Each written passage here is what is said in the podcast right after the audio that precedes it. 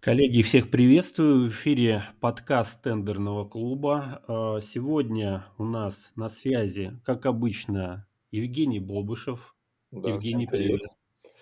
Андрей Плешков. И сегодня у нас э, в гостях также опытный эксперт по госзакупкам Ася Муфтахина. Ася, приветствую вас. Да, добрый день, здравствуйте. Да, давайте так, расскажите пару слов а, про вашу деятельность, да, чтобы наши слушатели тоже узнали а, про вашу специализацию, чем занимаетесь, и вот, собственно говоря, про ваш опыт кратко. И начнем тогда уже наш подкаст. Да, хорошо. Супер кратко. Меня зовут Ася, я занимаюсь тендерами с 2010 года, но все перечислять не буду. Я сейчас специализируюсь на бизнес-консалтинге, то есть строю тендерные отделы и масштабирую тендерные отделы. В том числе у меня есть обучение, да, то есть вообще я начинала э, с того, что пришла в компанию, у которой нет тендер, не было тендерного отдела, и строила этот тендерный отдел.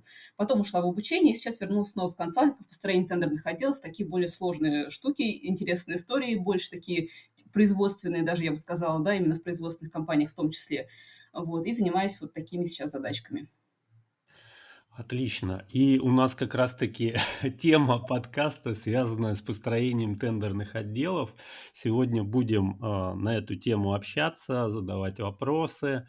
Ну и, наверное, давайте начну я с первого вопроса. А вообще, как понять, вот когда компании уже нужен свой тендерный отдел? Есть какие-то метрики, какие-то показатели, на что ориентироваться? Потому что у нас, ну, в том числе наша аудитория, слушатели нашего подкаста, это и в том числе руководители, да, то есть собственники, и также специалисты, которые в том числе, ну, так скажем, ну, видят себя в определенной роли, да, в том числе со временем, возможно, руководителем отдела. То есть э, вот э, давайте пообщаемся на эту тему. На самом деле, небольшой спойлер, да, то есть я видела список вопросов. Э, понятное дело, что я ну, не готова, ну, я не прописывала текст под них, да, какие-то ответы. Но вопрос, на самом деле, очень интересный. Это первый момент, но спойлер в том, что на них нет короткого однозначного ответа. Да, то есть на, практически на все вопросы, которые вот я посмотрела ваши, у меня нет какого-то а, ответа типа «да, вот так» или «нет, вот так», или «вот так работает, вот так не работает». Вот, поэтому я буду приводить разные примеры, в том числе из э, пожалуй, своей текущей практики, вот, которая вот, проекты на сейчас, да, то есть, ну, что, что-то зацеплю и, наверное, из прошлого. Но вот э, ответ на ваш вопрос, когда компании э, нужен тендерный отдел, э, довольно сложный, да, потому что завис- в зависимости от того, э, от темп развития, от э, планов руководителя. То есть у меня, например, сейчас есть компания, которая, с которой э, я оказываю услуги тендерного сопровождения. Так исторически сложилось, я не очень часто беру в, в личное сопровождение компании, но вот с этими ребятами мы давно работаем, и э, у нас вот из месяца в месяц стабильные, стабильные показатели. Мы уже три месяца назад договорились о том, что нам нужно больше, мы э, с точки зрения производства мы можем делать больше, но с точки зрения тендерного дела мы никак не можем дальше расти. И когда начали анализировать, да, то есть, ну, в принципе, это моя задача вот эту всю историю проанализировать, потому что я здесь не только оказываю услуги тендерного сопровождения, но в том числе и немножечко консультант, э, я вижу, что наше узкое место – это люди, которые отбирают для меня тендеры. То есть я могу их обрабатывать больше, но мне приходит их мало. Да, начали искать причину, почему так, и выяснили, что у человека просто нет времени да, у самого человека, который отбирает эти тендеры. И, соответственно, а, следующий вопрос, как нам эту историю масштабировать? Это вопрос про масштабирование. Ну, в нашем случае, да, то есть первый критерий – нет роста, а его хочется. Да, то есть, соответственно, мы в течение этих трех месяцев мы делали некоторые небольшие изменения, пытаясь повлиять на результат, но результата тоже нет. То есть мы как были в наших примерных значениях плюс-минус там 10%, так и остаемся. То есть для меня это критерий, как раз у меня после нашего с вами разговора будет с ними созвон, и мое предложение будет вывести им тендерный отдел отдельно, да, потому что это тоже для, ну, мой консалтинговый продукт, я строю тендерные отделы, а сейчас оказываем услуги тендерного сопровождения. Соответственно, я им хочу предложить просто э, отказаться от услуг тендерного сопровождения и построить тендерный отдел внутри компании, да, потому что таким образом мы сможем перераспределить функционал и э, на входе сделать больше тендеров. Вот, соответственно, я не могу это сделать сама, то есть как бы даже если я возьму еще одного тендерного специалиста, это никак нам не поможет, потому что вопрос, он внутри компании. Вот. Соответственно, это один из критериев, когда роста хочется, но роста нет, изменения не приносят результат. И, соответственно, опять же, я сейчас описываю какую-то конкретную ситуацию, да, потому что здесь навер... ну, я не знаю, к сожалению или не к сожалению, нет какого-то перечня критериев, что типа, если x1 равен вот так, а y2 равен вот так, то делаем вот так, да, то есть тут такая сложная бизнес-система, вот. Или, например, еще один критерий, когда начинают сбоить другие бизнес-процессы. То есть, когда, например, э, эм, сейчас, чтобы, чтобы такое вспомнить, э, когда я, например, могу выиграть им много тендеров. У меня тоже, кстати, такой кейс был. Мы закончили работу с, с этой компанией, когда э, мы выигрываем больше тендеров, чем они могут обрабатывать. Вот. И, соответственно, здесь э, я заинтересована в большом количестве тендеров, потому что у меня процент, они не могут их обработать, да, и, соответственно, происходит такое противоречие. И в этом случае это такая обратная ситуация, да, когда им нужно сдерживать рост. Это обратная ситуация. Здесь бы я тоже пошла на историю про внутренний тендерный отдел. Вот. Э, ну вот, примерно как-то так. Мне кажется, что здесь сейчас э, каких-то вот однозначных критериев, чтобы понять, что вот пора делать свой тендерный отдел, достаточно, я не могу их назвать какие-то конкретные. Насколько я ответила на ваш вопрос, расскажите. Ну да, здесь вот идея про то, что первое, то, что как бы бросается в глаза и чувствуется, это, наверное, когда уже как бы нету какого-то такого роста, да, то есть когда вот на какое-то плато такое вышли, и, ну, как бы одни и те же показатели, по сути дела. То есть это говорит о том, что, ну, есть определенный потолок, предел, да, в том числе и ресурсов, которые имеются, потому что вот э, тоже интересное наблюдение, которое вот озвучили, это то, что у специалиста, который занимается поиском, нету времени. Это прямо вот э, такая вот, наверное, самая, э, ну вот боль, да. То есть вот если вот этот вот критерий вы уже нащупали, ну значит все, как бы дальше уже надо что-то менять, потому что это один из э, первых, так скажем, ну вот э, сигналов, когда понятно, что здесь уже идет какая-то пробуксовка, с имеющимися ресурсами. То есть ресурсов не хватает, по сути дела. И это вот как раз-таки история про то, что надо выстраивать отдел. Евгений, как считаешь, может, ты пару слов добавишь? А, ну, я здесь тоже соглашусь, что любая компания должна все-таки, наверное, отталкиваться от э, своих возможностей. И если, как говорится, желание есть э, расти и развиваться, но что-то тормозит, и выявляются именно причины, по которым компания не может, скажем так, делать лучший, больше результат, то тогда, наверное, есть смысл смотреть в сторону перераспределения задач, добавления там новых сотрудников и создания какого-то уже полноценного тендерного отдела. И вот, э, кстати, продолжая как бы первый вопрос, который мы разбирали, вот э, часто тоже спрашивают, э, нужно ли сразу создавать полноценный тендерный отдел в компании – либо достаточно будет начать, допустим, с одного специалиста. То есть как вы считаете? Ну, во-первых, мне кажется, что есть разные схемы, да, то есть я бы добавила в этот вопрос еще аутсорсинг, тоже такое частое да, продолжение этого вопроса, а нужно ли мне брать своего специалиста или брать аутсорсинг. И тут же мне там в голову приходит тоже мой текущий клиент, мы с ним работаем по масштабированию в плане э, запуска их в ГИСП, да, то есть это производители легкой промышленности, и у них там 616 постановление, и они немножечко ограничены рынком, и они э, первый раз на обучение ко мне пришли в 2017 году. До сих пор они выигрывают один-два тендера в месяц, причем они производители, э, легкая промышленность, это сумки, рюкзаки, то есть там рынок побольше. Но при этом они работают через аутсорсинг, их там э, сопровождает одна крупная тендерная компания, не я. Вот, и э, я когда тоже, я первое время удивлялась, думаю, зачем, вот у вас такой большой рынок, почему вы не хотите там собственный тендерный отдел или хотя бы собственного специалиста? Кстати, начинали не собственного специалиста, а потом ушли в сопровождение. Вот, и а, ну, потом, когда я немножко погрузилась в их систему, я поняла, что они очень придирчиво относятся к подбору тендеров. Несмотря на большой выбор, у них очень большие требования, во-первых, к тому, что они хотят делать, да, то есть они не хотят делать, как бы, условно говоря, тряпки, да, то есть они хотят делать какие-то качественные, интересные для них э, товары. Это, кстати, семейный бизнес, очень интересная такая, как бы, история для меня, вот. И, во-вторых, эм, они, э, у них очень большие требования по маржинальности. И, соответственно, они сами себя ограничили вот этими критериями, да, то есть и для них строить тендерный отдел нет никакого смысла на текущий момент. У них там есть руководитель, э, это как бы там муж и жена, да, то есть муж руководитель, он занимается вопросами производства, вопросами финансов, закупок, а жена как раз занимается, как бы курирует весь процесс исполнения тендера. Вот, она возит в том числе там какие-то большие заказы, сама, ну, как экспедитор, да, то есть есть какой-то сложный заказчик, там вот они в метрополитен недавно возили, тоже была довольно стрессовая ситуация для нас всех, вот я тоже поучаствовала. И здесь как бы выделять всю эту историю в отдельный тендерный отдел, наверное, нет никакого смысла, да, то есть здесь гораздо дешевле с точки зрения денег а, дать это все на откуп аутсорсеру и, соответственно, таким образом работать. Но, отвечая на ваш вопрос, нужно ли создавать полноценный тендерный отдел или достаточно одного специалиста, я бы сказала так, что это зависит от плана продаж и объема работы. Да, то есть если, если, например, вот вы видите, что у вас огромный рынок, да, первая ситуация, огромный рынок, и э, аутсорсер, например, тот человек, которого вы нашли на аутсорсинг, говорит, что вот типа до 20 заявок вот такая цена, или там до 50 заявок вот такая цена, ну, соответственно, у него разница тарифов эм, зависит от количества заявок, да, есть такая модель работы, это одна история. А если, например, вы видите, что у вас в год, я не знаю, 10 тендеров, но каждый из них это прям ваш, да, то есть он вам и подходит, и вы понимаете, что у вас большие шансы его, его выиграть, то нужно ли на 10 тендеров в год создавать тендерный отдел? Да, это такой как бы первый критерий, зависит от э, объема продаж. А второй критерий – это объем работы. Есть отрасли, в которых э, тендеров немного, но объем работы большой, и еще мы вспомним электронное актирование этого года, да, на кого оно упадет. Если, например, на тендерного специалиста, то это уже там один человек, который, в принципе, всю эту работу обрабатывает.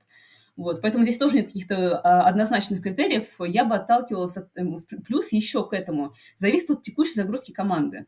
Да, потому что если, например, у вас есть сейчас в команде люди, которым на которых можно понемножку перераспределить функции тендерного специалиста, да, то есть не, не, ну, как бы не, не покрошить их да, какими-то большими блоками распределить, это одна история. А если у вас все загружены на 120%, то это другая история, да, кто, кто этим будет заниматься. Вот. А, и немножечко еще продолжу э, эту историю, да, что вот мы говорим про тендерное отдел и говорим про одного специалиста, да, то есть когда, когда мне говорят про тендерное отдел, я сразу понимаю, что это типа руководитель тендерного отдела, ну и 2-3 человека. Возможно, должность руководителя совмещена с э, специалистом тендерного отдела, да, то есть он и подает заявки, и руководит. Вот, да, то есть это какой-то такой э, от, это минимальный, да, такой тендерный отдел. И тут тоже, если у вас, э, я не знаю, 20 тендеров в месяц, не очень сложных, например, на услуги, нужен ли вам тендерный отдел в такой ситуации? Мне кажется, что нет. Да, то, то есть я бы здесь отталкивалась от э, объема работы, от плана продаж, ну, план продаж, скорее всего, появится чуть-чуть со временем, да, то есть обычно он с нуля, его сложно создать. Вот, и смотрела бы от этого. Ну, вот а здесь, кстати, сейчас э, затронули вопрос э, с количеством специалистов в тендерном отделе. То есть вот тоже, когда мы слышим формулировку тендерный отдел, сразу представляется там какой-то кабинет, где сидит несколько сотрудников, там что-то делают. Вот вообще сколько должно специалистов быть в тендерном отделе? Вот э, такой, скажем, возьмем идеальный тендерный отдел в вакууме там, с распределенными обязанностями. А сколько человек вообще должно быть? Ну, здесь много разных моделей, пожалуй, будет, да, то есть я бы даже никогда не думала об идеальном тендерном отделе в вакууме, да, то есть все-таки, мне кажется, очень э, по-разному они организованы, то есть, может быть, у вас давайте так разделим, да, там первый идеальный тендерный отдел в вакууме, когда у вас есть один специалист, который делает все, да, то есть он, по сути, управляет проектом. Один тендер равно один проект. Он, соответственно, ищет, анализирует, подает, выигрывает, исполняет, актирует, да, то есть вообще, ну, в смысле, не сам руками исполняет, а организовывает процесс исполнения тендера и в том числе занимается электронным актированием. То есть ведет тендер от и до. А, я, тут много разных плюсов и минусов первой и второй системы. Вот я сейчас про первую систему говорю, да, и я, когда начинала работать, я была вот таким специалистом, да, у нас тогда не было электронного актирования, понятное дело, вот, какой десятый год был, вот, но, соответственно, вот это первая модель, а, которую я бы выделила, и вторая модель, когда функции распределены, да, там, но они могут быть порезаны в разных местах, где-то это отдельно поиск, отдельно аналитика, отдельно подача заявок и торги, отдельно подписание контрактов, отдельно актирование, да, то есть отдельно еще и отслеживание задолженности да, заказчиков, если требуется. Вот, соответственно, в зависимости от того, как это распределено, а, у меня здесь нет ответа на вопрос, сколько конкретно человека, да, то есть все зависит от объема продаж и от плана, даже, наверное, ну да, от, от емкости рынка и от плана продаж, я бы так сказала, да, потому что, э, вот, например, если я скажу, что это, например, 5 человек, а всего рынок, э, я не знаю, там, 300 тендеров в месяц, да, нет, 300 тендеров в месяц всего, да, например, а из этого еще если воронку построить, то там будет выбрано, там будет подано заявок, там будет в итоге один тендер э, выигран, да, там, например, да, соответственно, какой смысл от этих пяти человек? То здесь все подбирается в зависимости от разных критериев. Вот я сейчас говорю, у меня там более-менее вырисовывается, да, что это емкость рынка, это производственные возможности компании, потому что рынок-то может быть большой, а производственные возможности не очень. Это в том числе касается, вот, например, э, мебель, да, то есть у меня не, ну, некоторое время назад был такой проект, у них э, рынок большой, э, у них вообще не мебель, у них были металлоконструкции, а, вот, что-то мне пришло, почему-то ассоциировалось про мебель. Но при этом они, у них с точки зрения производства они не могли много делать, потому что у них были еще остальные коммерческие продажи, основной их как бы, поток. Вот, а тендеры был вспомогательным потоком, таким дополнительным, диверсификацией продаж. Вот, соответственно, они были очень ограничены в тендерах, и здесь тоже, какой бы идеальный отдел вакууме не был, он им не применим, да, то есть они ограничены с, с другой стороны. Вот, поэтому я бы здесь ориентировалась на вот эти вот основные ограничения. Это емкость рынка, план продаж и возможности производственные. Ну вот э, вообще я почему задал этот вопрос про идеальный тендерный отдел, просто э, несколько раз натыкался вот э, в интернете на ролики, скажем так, от разных специалистов, экспертов, и, там, хороших и не очень, и часто звучала цифра 4, что один человек занимается там, поиском обработкой информации, другой человек, значит, про просчетом анализа, это второй специалист, третий участвует в торгах, подает заявки, и четвертый непосредственно контролирует исполнение. То есть вот четыре специалиста в тендерном отделе. И, видимо, кто-то один эту модель, скажем так, озвучил, и другие просто ее подхватили, стали часто ее транслировать. Поэтому у многих складывается такое впечатление, что там тендерное отдел это там 3-4 человека. То есть это вот какая-то такая усредненная цифра. Но это очень часто бывает, когда кто-то где-то разместит на Ютубе какой-нибудь ролик или что-нибудь. Вот, все, значит, тендерный отдел, у нас 4 человека, оптимальная структура. Ну да, вот здесь вот, кстати, если мы поговорим с вами про распределение обязанностей, вот Евгений говорил, значит, один занимается поиском, другой просчетом, третий еще чем-то, да, вот представим себе лето, каникулы у многих, соответственно, отпуска. вот. И два человека из этого отдела уходят, которые занимаются просчетом и поиском. Да? То есть у нас отдел встает. Поэтому здесь вот тоже как бы есть определенные такие риски. И, конечно, более устойчивая система, когда есть все-таки взаимозаменяемость какая-то, да, либо руководитель, многостаночник, который может как-то, ну, подхватить флаг, что называется. Но тоже здесь определенные минусы такие есть в этой системе. Я здесь с вами соглашусь, да, и более того, э, вообще, мне кажется, что у любой компании, особенно у компании, которая занимается тендерами, должен быть план «Б» в отношении разных точек. Да? Там первая точка – человек ушел. А текучка в тендерном отделе, особенно если это тендерный отдел, который работает э, как бы в холодную, да, то есть когда есть план продаж, например, да, то есть тендерный отдел, который ближе к отделу продаж, да, такой не юридическая история, а такая больше продающая история, то, ну, текучка там неизбежна, это нормально, это окей. И, соответственно, люди будут уходить. И если у вас на одном участке, на одной функции сидит один человек, и он ушел, даже если он сидел 10 лет, а потом раз внезапно ушел, мне кажется, любой предприниматель понимает, что э, люди так или иначе когда-нибудь уходят. Не сегодня, так завтра он все равно уйдет, поэтому на одного человека вот э, концентрировать э, а, функционал без возможности его передачи, это, ну, так себе организация этого процесса, да, поэтому я здесь за то, что, ну, как бы еще одно уточнение, что, ну, пожалуй, тендерный отдел, тендерный специалист пока я не помню ни, одной, э, ни одного тендерного отдела, с которым я работала, нет такого тендерного специалиста, который выполнял какой-то исключительный функционал. да, то есть вот есть как бы особенности, вот сейчас тоже э, вспомнила, э, я сейчас тоже работаю над одним проектом, это производители антисептиков, и у них тендерный отдел там 3, 4, 5 человек – пять человек, э, включая руководителя. У них так не распределено, там вообще очень интересная история, там две схемы работы параллельно идет, две, две системы мотивации идут параллельно, ну, тендерных специалистов. Вот, довольно любопытная э, происходит ситуация.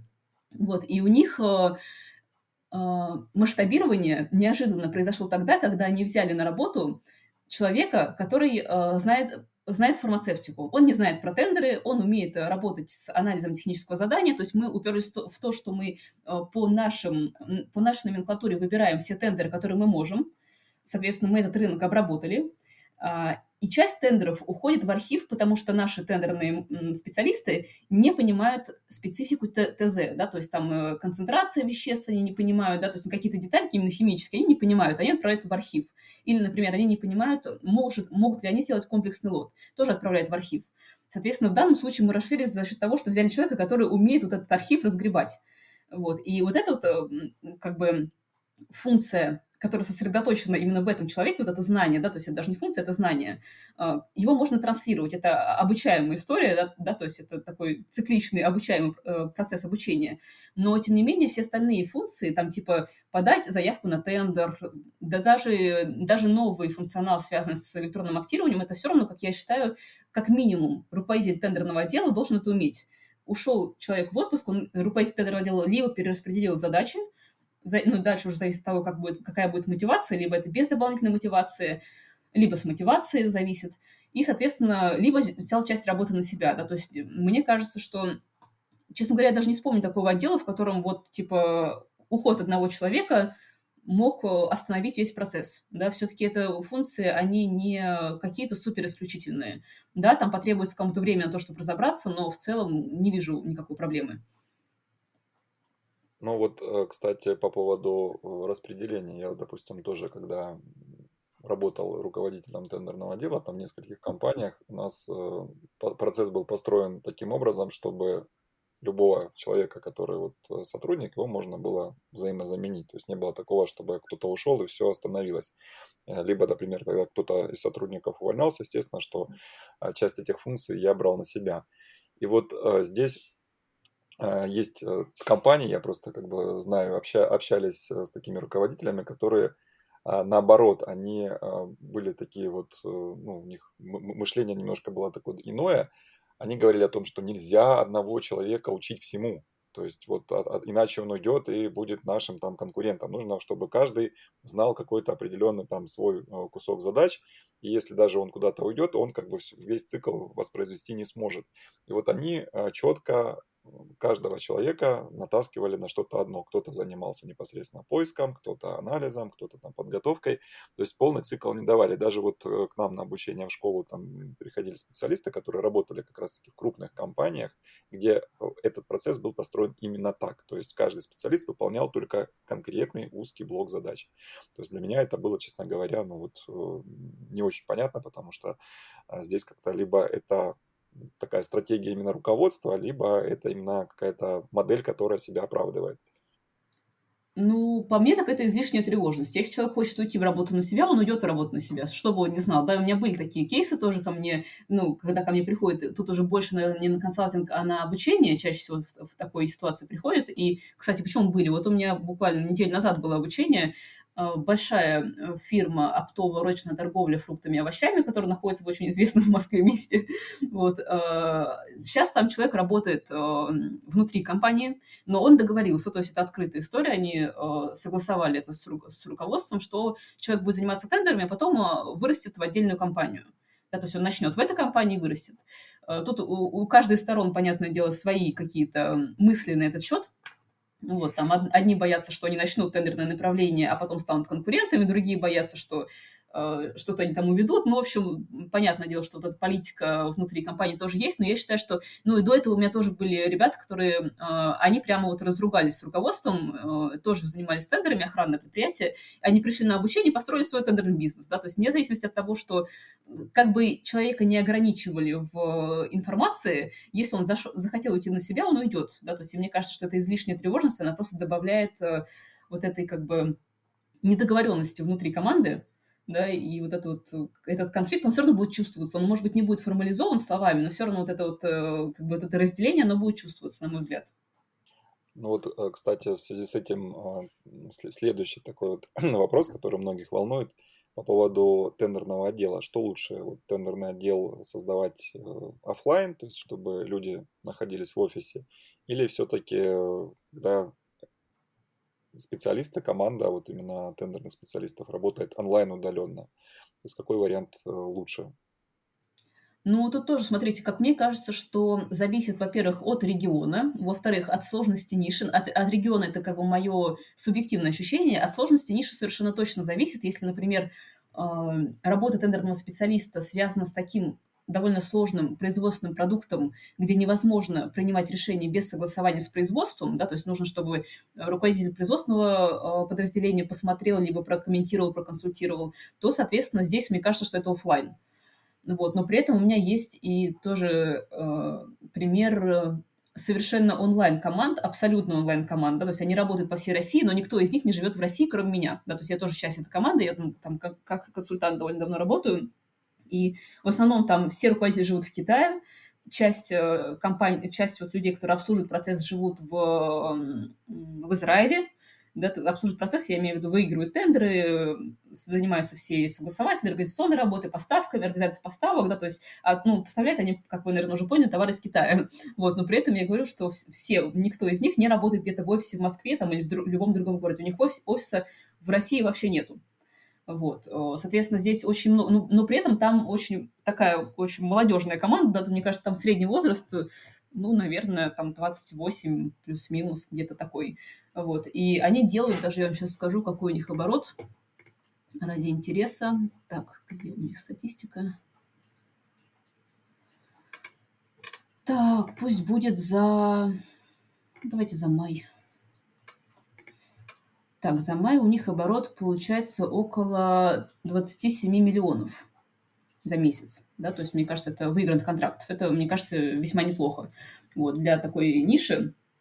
А, вот, соответственно, здесь мне кажется, что это э, такого идеального тендерного отдела в вакууме офлайн или онлайн тоже не существует, зависит от, во многом зависит от руководителя и от подобранной команды.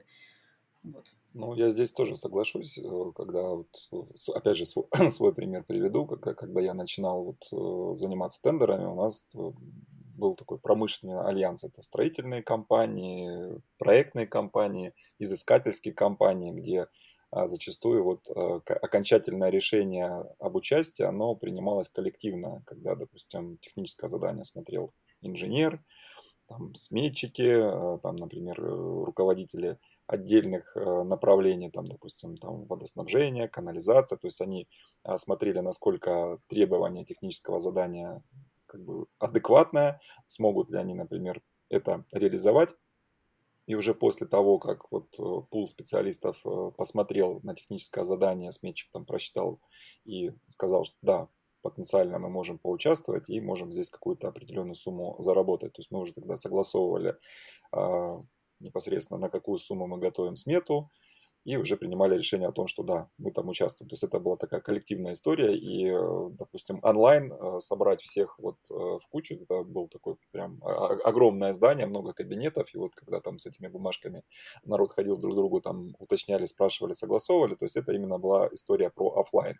Вот. А если вот, допустим, говорить про там, большинство компаний, которые здесь сейчас вот работают, в основном, вот, если это не производители какие-то, а именно купи-продай, то зачастую вот онлайн-история, она вполне себе как бы нормально работает, и нет необходимости находиться друг с другом бок о бок. Ну, я здесь тоже поддержу, у меня тоже есть такой кейс определенный.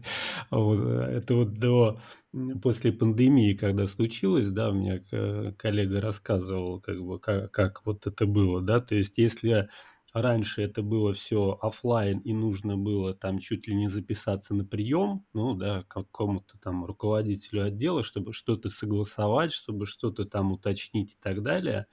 Это была прям целая история, да, то есть это можно было кругами ходить, согласовывать целыми днями э, какие-то моменты. Когда, значит, вот перевели в дистанционный формат принудительно, ну, потому что началась вот эта вот история с пандемией, да, то говорит, ну вот у меня эффективность согласования в разы просто выросла, да, то есть я отправляю на почту, да, мне через 15 минут там уже ответ приходит, ну потому что все процессы, они выстроены, во-первых, они прозрачны, видно, да, кто когда согласовывает, сколько уходит времени, и, ну, как бы не требуется вот этого, как бы не тратится время впустую на какие-то вот такие вот э, ожидания в приемной, условно говоря. То есть эффективность в онлайне выросла просто, ну, вот работы в разы. Такой вот небольшой кейс. Ну, я бы здесь добавила, что у меня еще некоторые есть опасения по поводу дисциплины и эффективности работы онлайн. да, если я так немножечко в этом плане ретроград и консерватор, мне кажется, что люди в офисе работают более дисциплинированно в большинстве своем, да, то есть если, если конечно, система мотивации построена так, что нет выбора, да, у человека, то да, окей. Но в целом, мне кажется, что люди в офисе работают более эффективно, да, то есть я, я придерживаюсь такой позиции, поэтому Поэтому все-таки в, в пользу э, офлайн тендерного отдела тоже как бы добавлю. В принципе, вот э, та компания, которую я аутсорсю сейчас, да, а, они все-таки за офлайн. У них все работают офлайн, у них нет... Э, более того, они даже в пандемию работали офлайн, да, то есть продолжали работать, у них была такая возможность никого не, не ну, там, только по законодательным мерам, да, то есть то, то, то, что их обязывали делать, а так они сторонники офлайна. Ну и, в принципе, на самом деле, то, что я вижу э, по бизнесу, не связанному с э, тендерами, я вижу, что, в принципе, возвращает людей в офис. Мне кажется, что вот эта вот эффективность работы в офисе все-таки выше, чем э, не в офисе.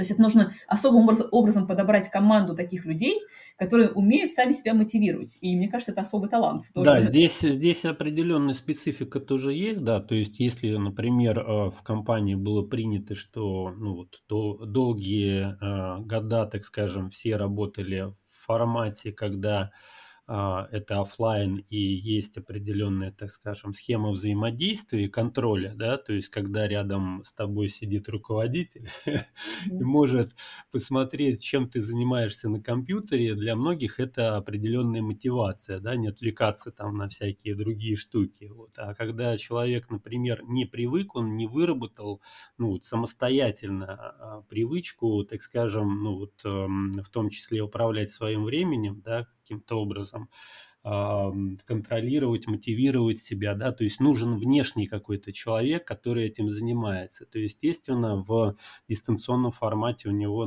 навряд ли это будет получаться. И, кстати, еще такой психологический момент, это, наверное, э, ну, не напрямую связано с работой, но тем не менее, это вокруг этого. Не все, не все специалисты, не все люди готовы, так скажем, ну вот один на один с, с монитором оставаться, да, в том числе там какой-то длительный период. Им нужно какое-то а, общение да, с коллегами вживую, то есть пойти там кофе себе налить, пообщаться, там как дела и так далее, это тоже определенная, так скажем, среда, да, то есть определенная, mm-hmm. в том числе психологическая, да, какая-то такая разрядка происходит, то есть отвлечься от вот каких-то рутинных вещ, вещей, э, пойти пообщаться с коллегами, узнать какие-то новости, сплетни, вот есть прям целая такая категория людей, которые вот я не могу целыми днями просто за компьютером, у меня никого рядом нету, ну, а кто-то наоборот, нет, вот мне надо сконцентрироваться, чтобы никто не э, шумел тут, никто ничего не разговаривал рядом, вот я сконцентрировался на работе, быстро ее сделал, и дальше у меня свободное время, я пошел там э, гулять, либо заниматься там своими какими-то делами. То есть здесь уже такой еще больше в том числе психологический момент, и плюс это в том числе зависит от э, того, как вообще как бы руководство мыслит насчет этого, да, потому что есть э, такие руководители старой закалки, да, которые вообще даже, ну, мало того, что электронный э, документооборот не, призна, не признают, какое уж тут э, онлайн, онлайн, так скажем, взаимодействие. Ну, раз уж мы заговорили про эффективность, вот эм, и Ася говорила, и Андрей, а вот что все-таки э, влияет на эффективность тендерного отдела? Какие вот можно как бы выделить ключевые моменты, которые повышают эффективность работы? Ну, мое мнение, что какой бы тендерный отдел мы ни рассматривали, на эффективность влияют люди. да, то есть тут не какие-то какие вещи э, внешние или... Понятное дело, что есть какие-то экономические э, факторы, политические факторы, да, но тем не менее, да, то есть все-таки главное, основное лежит в команде и более того в руководителе.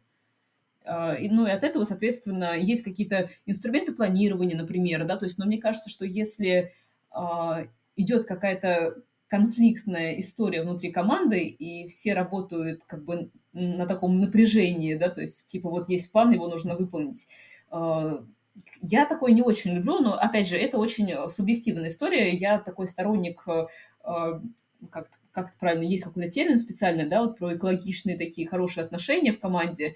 Я не очень HR, да, то, соответственно, я не очень знаю, как это правильно называется, но я сторонник того, чтобы строить эм, команду таким образом, чтобы все было, всем было интересно идти на работу, да, там, и работать свою работу. А система мотивации, какие-то плюшки, да, то есть это все уже, оно добавляет, да, то есть, но основа все-таки на вот этом хорошем отношении людей. Вот, соответственно, мне кажется, что здесь основа эффективной и долгосрочной работы, да, потому что а, эффективность может быть краткосрочная. Сегодня мы, ну, у меня, кстати, вот этот тендерный отдел, где антисептики, а, они в прошлом году, а, были у них месяцы, в которых они там выигрывали, например, там 4-5 миллионов. Они только начинали в прошлом году, 4-5 миллионов, тогда для них было достаточно много. Вот, на, там один или два месяца в прошлом году так, такое было. В этом году мы начали работать в феврале, и 4-5 миллионов – это уже как бы наш э, средний показатель ежемесячный, да, то есть мы удерживаем эту планку. В прошлом году у них было это раз там в месяц, э, ну, один месяц из, по-моему, из, из шести. Ну, и то случалось потому, что случайно выиграли какой-то один большой тендер. И вот такая как бы рваность э, процесса, мне кажется, не очень хорошим, да, хотя можно сказать, что в этом месяце они были эффективны, они много выиграли, но при этом, на мой взгляд, эффективно это когда ты из месяца в месяц поддерживаешь результат, да, ну, если есть задача роста, то поддерживаешь результат с ростом, ну, с оглядкой еще на то, что наш тендерный рынок, он имеет свою специфику, да, там, с точки зрения его, ну, планирования, да, там, распределения бюджета в конце года, да, то есть вот эти все истории, вот, и мне кажется, что здесь эффективность, она, во-первых, ну, в первую очередь зависит от команды, ты никогда не сможешь нормально работать, если у тебя команда постоянно друг с другом сталкивается, вот, и, ну, во, во втором, э, во вторую очередь, пожалуй, я поставлю планирование – потому что она тоже влияет на эффективность, потому что как можно говорить об эффективности, когда у тебя нет планирования? Что, с чем ты сравниваешь?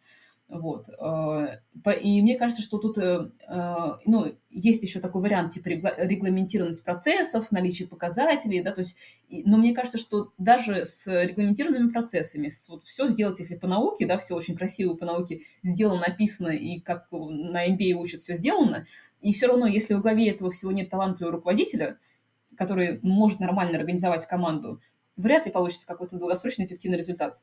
Вот. Соответственно, мне кажется, что здесь очень важно именно люди и взаимоотношения в команде. Я вот сторонник такого подхода. Ну вот э, здесь мне вспомнилась, э, не знаю, пословица или какая-то крылатая фраза по поводу, что постоянство – это признак мастерства, и когда действительно показатели, они удерживаются на протяжении долгого промежутка времени и, может быть, даже э, идут в определенную зону роста, то можно говорить об эффективности. А когда такой вот э, рваный график, когда сегодня много, а завтра наоборот мало, это не про эффективность, это скорее всего про то, что ну, это какая-то погрешность или случайность, что вот в этом месяце повезло, а в том месяце как бы не очень. Поэтому здесь вот э, абсолютно согласен с тем, что эффективность должна заключаться в каком-то более-менее постоянном развитии или поддержании хотя бы того текущего уровня, который у организации есть. И вот э, в связи с этим вытекает вот э, следующий вопрос э, по поводу эффективности. А вообще может ли тендерный отдел обойтись вот без какой-то полноценной CRM-системы? А, здесь я бы, наверное, уточнила, что мы, что мы имеем в виду под полноценной CRM-системой. Ну вот мы когда общаемся с предпринимателями, они говорят, вот э, надо же все это фиксировать, надо это все учитывать, вот участие и так далее. То есть кто-то там на коленке, допустим, э, заносит информацию в таблицу Excel по, по старинке, кто-то использует какие-то определенные связки костыли, а кто-то говорит, вот мне нужен там Bittrex или мне нужен там, допустим, тот же самый Melter, который помогает выстраивать эффективную работу тендерных специалистов, учитывать, э, кто там за что отвечает, на каком этапе что находится. То есть а, почему-то складывается у людей впечатление, что CRM-система это некое такое вот решение проблемы эффективности и вообще как бы а, роста для компании именно в тендерных продажах. Ну, я бы сказала, что частично это действительно так, да, что единственный момент, что здесь нужно учитывать этап развития организации. То есть, например, вот компания, допустим, производственная компания, не будем брать малый, совсем маленький бизнес, а возьмем производственную компанию, пусть это формально это малый бизнес, да, то есть то она тоже относится к малому бизнесу, но я имею в виду, что у них есть уже построенные процессы, есть продажи, они давно работают, и вот они решили создать тендерный отдел. Вот им сейчас нужна Bittrex, например, да, и там, э, ну, окей, про не, не буду говорить, но, например, мне кажется, что здесь организовывать процесс с Bittrex еще как-то рановато, если у них еще нет нет тендеров вообще. И тут э, вопрос от того, на каком этапе развития с точки зрения тендеров и с точки зрения компании э, находится эта организация. Или, например, у них нет вообще никаких сквозных IT-систем, они такие, раз, хотим Bittrex для тендеров. Да, то есть, ну, это, это вещи, они, они скорее поломают систему, и это все будет сделано довольно криво-косо. Я такие тендерные отделы тоже знаю, такие компании тоже знаю. И я здесь сторонник того, что это должно, развива... должно развиваться естественным образом по этапам. Мы тоже когда-то, э, по-моему, с вами этот вопрос обсуждали, и с э, Селдоном на конференции, и вне конференции, я с ним много общаюсь, тоже обсуждали, что они сторонники подхода, что нужно сразу сделать хорошо и сильно на вырост. Я сейчас, может быть, э, немножечко не, не так трактую, да, то есть то, что я от них услышала, но то, как я это поняла. Я сторонник того, что нужно, что вот эта вот э, CRM-система и процесс э, статистики и аналитики, он все-таки для компании, которая только начинает заниматься тендерами, он вторичен. А первичен все-таки процесс дойти до конца, да, то есть начать получать регулярный результат. Не просто выиграть один тендер в год и потом его год исполнять, да, потому что это не масштабируемая история, а выиграть, например, в этом, в этом месяце, я не знаю, три тендера, в следующем еще три, потом пять, потом десять, да, то есть и таким образом масштабироваться. И это будет обрастать CRM-системами и нужными IT-системами, статистикой, аналитикой и так далее. Вот, я здесь все-таки с, этой стороны подхожу. Понятное дело, что мы не можем на это забить вообще. То есть любой проект, который у меня начинается, он начинается с, с таблички. Причем зря вы думаете, что табличка это как бы такой простой инструмент, да, потому что мы вот в последний момент, в последнем проекте прикрутили, ну, как последнем, в, текущ, в одном из моих текущих проектов мы прикрутили к этой табличке BI-аналитику. И это дает нам такие невероятные возможности. Это, конечно, был сложный проект. Я искала под это разработчика, меняла разработчика. То есть для меня это была BI-аналитика, прикручивание к, к табличке каких-то дополнительных инструментов, э, которые нам сейчас показывают совершенно невероятные картинки. Оно заняло достаточно много времени, месяца три, наверное, я с этим провозилась, но при этом э, такие, такие данные я не могу получить ни в одной текущей CRM-системе. То есть это мне не даст ни Селдон, ни Tenderwin с их дашбордом, ни Bittrex это мне не выдает. Да? То есть это э, кастомная история, которую я делала под э, задачи конкретной компании. Вот, поэтому здесь вот я возвращаюсь к моему вопросу, что такое полноценная CRM-система, потому что все-таки CRM-система – это взаимодействие с потребителем, да, с заказчиком. Я не знаю на, на текущий момент на нашем рынке такой системы, которая закрывала бы все вопросы. У нас есть некоторые типа TRM-системы, которые тендерные, и они больше направлены на процесс участия в тендерах, да, а не взаимодействия с заказчиком. И э, есть простые TRM-системы, которые мне нравится рекомендовать начинающим, которые на ближайшие несколько лет до определенного уровня закрывают все потребности.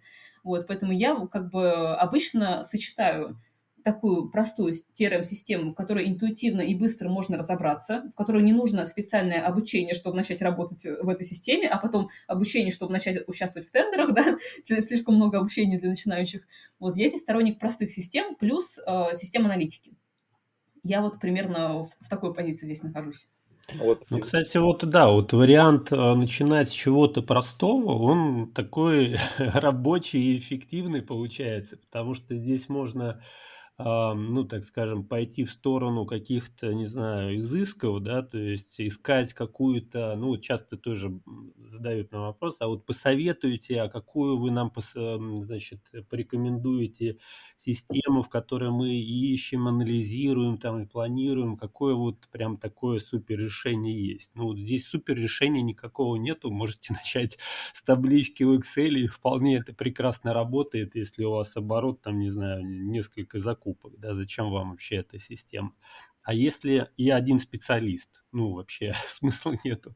Табличку сделали, распечатали, показали руководству. Все, вся ваша отчетность, все планирование, вся CRM на одном листочке влезает. Если же а, происходит какой-то, ну, дальнейший рост, да, то есть здесь уже и специалисты появляются, другие, с которыми нужно это все выстраивать, согласовывать, какой-то дистанционный формат, может быть, да, тогда вот это вот уже стоит внедрять. Но э, единственное, конечно, вот вопрос аналитики, он, да, он в, в первую очередь вот в эту сторону нужно смотреть, а не в сторону просто вот какие-то фик, фиксации действий, да, то есть здесь вот, мне кажется, не стоит идти в сторону каких-то украшательств, да, и каких-то создания, так скажем, внутри суперсистемы, да, вот по участию в тендерах, и потом рассказывают, там, не знаю, другим коллегам, предпринимателям, а вот я внедрил у себя суперсистему, она у меня и то делает, и графики строит, вот, и там один человек и два с половиной тендера. Я бы здесь, знаете, еще что добавила, что э, вот мы, во-первых, разделить понятие тендерная аналитика, да, мы говорим не про анализ рынка или анализ конкурентов, а про внутренние показатели компании, да, там про воронку, про какие-то а, анализ, э, внутренний анализ ниши, да, то есть э, именно товарных категорий, например. И здесь важно вот то, что я начала рассказывать, то, что мы делали, прикручивали биоаналитику к табличке, то есть там какая э, инфраструктура, там есть поисковая аналитическая программа, которой они пользуются, они там ищут тендеры. Есть руководитель а, тендерного отдела, который заводит тендеры в табличку, и из этой таблички у нас есть биоаналитика, которая делает нам графики, показатели, считает то, что нужно считать. Но вот это все без бизнес-аналитика, без человека, который умеет анализировать эти показатели, не будет работать. Да? То есть нет смысла прикручивать эту систему, если нет бизнес-аналитика. То есть в данном случае бизнес-аналитик это я, то есть я анализирую, да, то есть я ищу какие-то зависимости, сравниваю, задаю вопросы, да, потому что здесь я, как бы хорошо, что я выключена из производств, ну, как бы из оперативного процесса. Я не наблюдаю, как они подают заявки, как они участвуют в торгах. Я вижу картинки, да, то есть я вижу картинки, и мне эти цифры э, дают возможность задавать вопросы, да, то есть я, например, могу сравнить и увидеть, что почему-то вот в прошлом году, в этом же месяце, они вот по этой нише выиграли там, ну, окей, не выиграли, а пусть будут, э, э, не, наоборот, не выиграли по причине, по финансовым причинам меньше, чем в прошлом году. Да, ну, наоборот, точнее, больше, чем в прошлом году. И, соответственно, у меня возникают вопросы, я их задаю, и мы от этого находим какие-то интересные решения, какие-то новые идеи. Да, то есть бизнес-аналитика у нас работает таким образом. Но просто делать, э, ну, до того, как я пришла в этот проект, у них тоже было некое подобие такой аналитики, но они просто выстраивали из таблички графики и смотрели на эти графики. Но просто смотрели на эти графики. Да? То есть нет никакого смысла просто на них смотреть. Тут, тут нужно эту работу выстраивать таким образом, чтобы было понятно, что с этим делать дальше. Вот, я вот это хотела добавить, что без самого бизнес-аналитика, который умеет анализировать эти данные, нет смысла вот в этих больших сложных CRM-системах. Да, но я тоже соглашусь э, с таким подходом. И вообще я вот э, в самом начале, когда мне тоже задают вопрос по поводу э, там, какой-то сложной системы, я говорю, вы начните хотя бы вот э, там на коленке там нарисуйте на бумажке, что вы там будете делать, и начните, а потом уже будете докручивать и усложнять эту систему. А сразу создавать что-то сложное, большое, а смысла нет, пока вы не попробуете, не поймете там свои показатели, свою конверсию, как бы это все абсолютно бессмысленная история. Вот, поэтому подход Селдон, может быть, мне э, как бы нравится в плане, допустим, использования каких-то крупных компаниях, которые ну, все равно как бы, да, там нацелены на какой-то а, долгосрок, на какой-то такой серьезный а, результат. А если мы говорим там про небольших там предпринимателей, компаний, которые только-только выходят на этот рынок, то делать что-то большое там с заделом на будущее, я бы, честно говоря, бы не стал. Так, ну вот э, мне еще такой вот вопрос э, тоже часто задают, и я хотел э, адресовать его вам по поводу э, количества трудозатрат и времени вообще по созданию и запуску тендерного дела внутри, допустим, компании с нуля, вообще сколько это все может занять по времени, по трудозатратам, именно создать работу и наладить работу тендерного отдела. Ну, а, мы сейчас про отдельного специалиста не говорим, вот вообще в целом просто возьмем там небольшой тендерный отдел, там несколько человек, с нуля внедрить в компанию и настроить бизнес-процессы. А, сколько времени потребуется? Ну, мне кажется, что зависит от того, кто во главе угла стоит, да, то есть если, если, например, это компания, которая никогда не работала с тендерами, у них есть задача начать работать с тендерами, они выделяют под этого внутреннего человека, который не умеет работать с тендерами. Соответственно, из этого вытекает идея, что, скорее всего, у него это займет дольше времени, чем если они найдут либо на рынке э, труда, в смысле, найдут человека, который э, умеет в тендеры уже, не, не только умеет в тендеры подавать заявки, а умеет в том числе руководить тендерным отделом. Да, то есть это такие немножечко разные функционалы. Я тоже замечаю, что часто ко мне приходят предприниматели, которые не понимают, что подавать заявки и руководить тендерным отделом – это два разных человека. Да, то есть руководитель тендерного отдела может подавать заявки, а вот чисто тендерный специалист может ли быть руководителем тендерного отдела? Это такой большой открытый вопрос. Соответственно, по поводу, возвращаясь к вопросу по времени, по, про время – зависит от того, кто стоит во главе угла. Это, во-первых, если мы говорим про меня, то выйти на какие-то э, средние показатели не спеша, да, то есть это не то, что мы не тушим пожары, у нас ничего не горит, мы, у нас плановая работа, это 2-3 месяца. Да, то есть первый месяц это он организационный, мы занимаемся каким-то э, проектированием бизнес-процессов, что-то с чем-то соединяем, готовим компанию, делаем аналитику, настраиваем поисковую систему, э, ну, если нужна поисковая система, то есть такой э, средний вакуум, да, мой проект консалтинговый. Соответственно, первый вопрос, первый месяц он такой организационный. В лучшем случае мы поучаствуем в нескольких тендерах. В том числе мы обучим команду, да, это будет такое первичное обучение, кто что должен делать, кто куда бежать, что где согласовать, на что обращать внимание в ТЗ, да, то есть какие-то такие моменты. Во второй месяц мы уже выходим на участие. Как правило, там э, первые участия, они достаточно сложные, несмотря на то, что мы там э, пытаемся оградить всех от сложных как бы тендеров, да, то есть мы там начинаем с 44-го, как правило, потом переходим в 223 постепенно, все равно там второй и третий месяц, где-то к третьему месяцу мы уже э, в начале третьего месяца я уже могу примерно спланировать, сколько мы сможем обработать тендеров, и, и ну, соответственно, в конце третьего месяца мы можем сказать, что мы условно закрываем проект, в смысле я из проекта ухожу. Да, то есть я там уже не нужна, потому что дальше уже начинается другая работа, как э, вы вытащить отдел на плановые показатели, на регулярные плановые показатели, как научиться планировать, как потом всю эту историю масштабировать. То есть я бы сказала, что вот проект по созданию тендерного отдела у меня занимает 2-3 месяца. Ну, зависит еще от стартовой точки. Сейчас я писала, когда компания вообще с нуля. Да, то есть она с нуля, она никуда не торопится, нет, ничего не горит. Бывает такое, что в процессе от э, отдела продаж нам приходит какой-то конкретный тендер, в котором нужно поучаствовать, и тогда, да, я включаюсь, я могу сама подать заявку, да, потому что это, ну, если еще нет никого готового, или там супер важный, критичный, важный тендер, соответственно, я сама могу на него подготовить, подать заявку. Вот. Но в целом, в среднем я бы оценила это в 2-3 месяца, это если с человеком, который э, в теме. Да. Если самостоятельно, я думаю, что в большинстве случаев это будет, э, ну, такой вяло текущий, да, там, тендерное дело, где будет не очень много участия, где будет не очень понятный результат. Э, ну, ну, я не знаю, может быть, это моя картина мира такая, да, просто ко мне часто приходят люди, которые говорят, что да, мы пробовали, но вот у нас что-то ничего не получилось. А я смотрю, у них там 5-6 участий в месяц на такой нише, в которых, ну, это вообще ни о чем. 5-6 участий в месяц они даже не попробовали по моей, как бы, моей картине мира. Вот, поэтому мне кажется, что если самостоятельно и вот четко понимать, осознавать, что такое гипотеза, как проверяется гипотеза, то это от трех до 5-6 месяцев. Если это со специалистом, то это 2-3 месяца, примерно так. Отлично. Ну, а, тут э, частично уже э, ответили на еще один мой вопрос, который я хотел задать э, именно по поводу самостоятельного создания тендерного отдела. То есть, как правило, история про скажем так, э, экономную экономию, когда собственники или руководители там хотят внедрить э, у себя в организации работу тендерного дела, чтобы это было какое-то отдельное направление, диверсифицировать, скажем так, определенным образом а, свою деятельность. И они пытаются это вот делать своими руками, как бы исходя из э, тех знаний, которые у них есть, даже, может быть, э, вообще не связано с тендерами, просто вот, я руководитель, я там создавал, я умею, вот что мне там стоит, как говорится, построить тендерный отдел. Вот э, вопрос в том, может ли все-таки э, собственник, руководитель э, компании, который, в принципе, в тендерах ну, особо ничего не знает, только так по верхам, э, создать тендерный отдел и наладить его работу, либо без помощи стороннего специалиста он, принципе, ничего не сделает. Хороший очень вопрос. Мне кажется, что э, работают э, и так, и так. Зависит, ну, точнее, и в том подходе, и в другом есть плюсы и минусы. Тут э, важный, наверное, момент, от которого я бы хотела начинать, начать отвечать на ваш вопрос, связан с тем, что построение тендерного дела – это 50 на 50 знания и опыт управленческий, и знания и опыт закупочный. То есть, например, без знания закупок строить тендерный отдел довольно сложно.